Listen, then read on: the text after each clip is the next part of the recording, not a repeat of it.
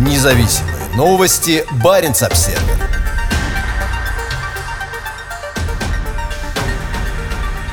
Виолетте Грудиной грозит принудительная госпитализация по решению суда. По словам участвующей в местных выборах мурманской соратницы критика Кремля Алексея Навального, находящегося сейчас в тюрьме, по решению суда ей грозит принудительная госпитализация в коронавирусное отделение, несмотря на отрицательный тест на COVID-19. Из-за этого она не сможет вовремя подать документы в избирательную комиссию. Виолетта Грудина ранее возглавляла штаб Навального в Заполярном Мурманске. После объявления ею в апреле о планах баллотироваться в городской совет Мурманска на ее офис было совершено несколько нападений, а сотрудник сотрудников неоднократно задерживали. 31-летняя Грудина и ее коллеги также стали объектами преследования со стороны правоохранительных органов. С момента открытия Мурманского штаба Навального в 2017 году они получили штрафов на несколько сотен тысяч рублей. В июне постановлением одного из московских судов политическая сеть Навального была признана экстремистской и запрещена. В результате членам организации вроде Грудиной грозит до 6 лет тюремного заключения. В среду Грудина заявила, что по запросу органов здравоохранения июня районный суд Мурманска постановил госпитализировать ее в коронавирусное отделение, несмотря на отрицательный тест из сертифицированной этими же органами лаборатории. Все это сделано для того, чтобы я не могла вовремя подать документы в Центральную избирательную комиссию, написала Грудина в одной из соцсетей. Только вдумайтесь, совершенно здорового человека принудительно кладут в больницу, чтобы устранить его как политического оппонента единороссом, добавила она, имея в виду прокремлевскую партию, доминирующую на российском политическом поле. На крайне важных выборах в сентябре этого года «Единая Россия» ставит задачу сохранить за собой подавляющее большинство в российском парламенте, Государственной Думе. Именно с этим критики и аналитики связывают июньское объявление организации Навального экстремистскими и волну обысков и задержаний членов оппозиции в последние месяцы. По словам соратников Грудиной, после вынесения решения суда она потеряла сознание и у нее начались судороги. Позднее, в среду, Грудина заявила, что чиновники Министерства здравоохранения якобы заставляли медработников работников диагностировать у нее пневмонию и вести ее в ковидное отделение. По ее словам, бригада отказалась выполнять приказ и вместо этого отвезла ее домой. По словам адвоката-правозащитника Павла Чикова, команда которого защищает Грудину, активистка также стала фигурантом уголовного дела за подстрекательство к массовым нарушениям коронавирусных ограничений во время акций в поддержку Навального этой зимой. По этим же обвинениям до двух лет заключения грозит нескольким ключевым сторонникам Навального, в том числе его брату Олегу и двоим активистам Пюсерает, находящимся сейчас под домашним арестом.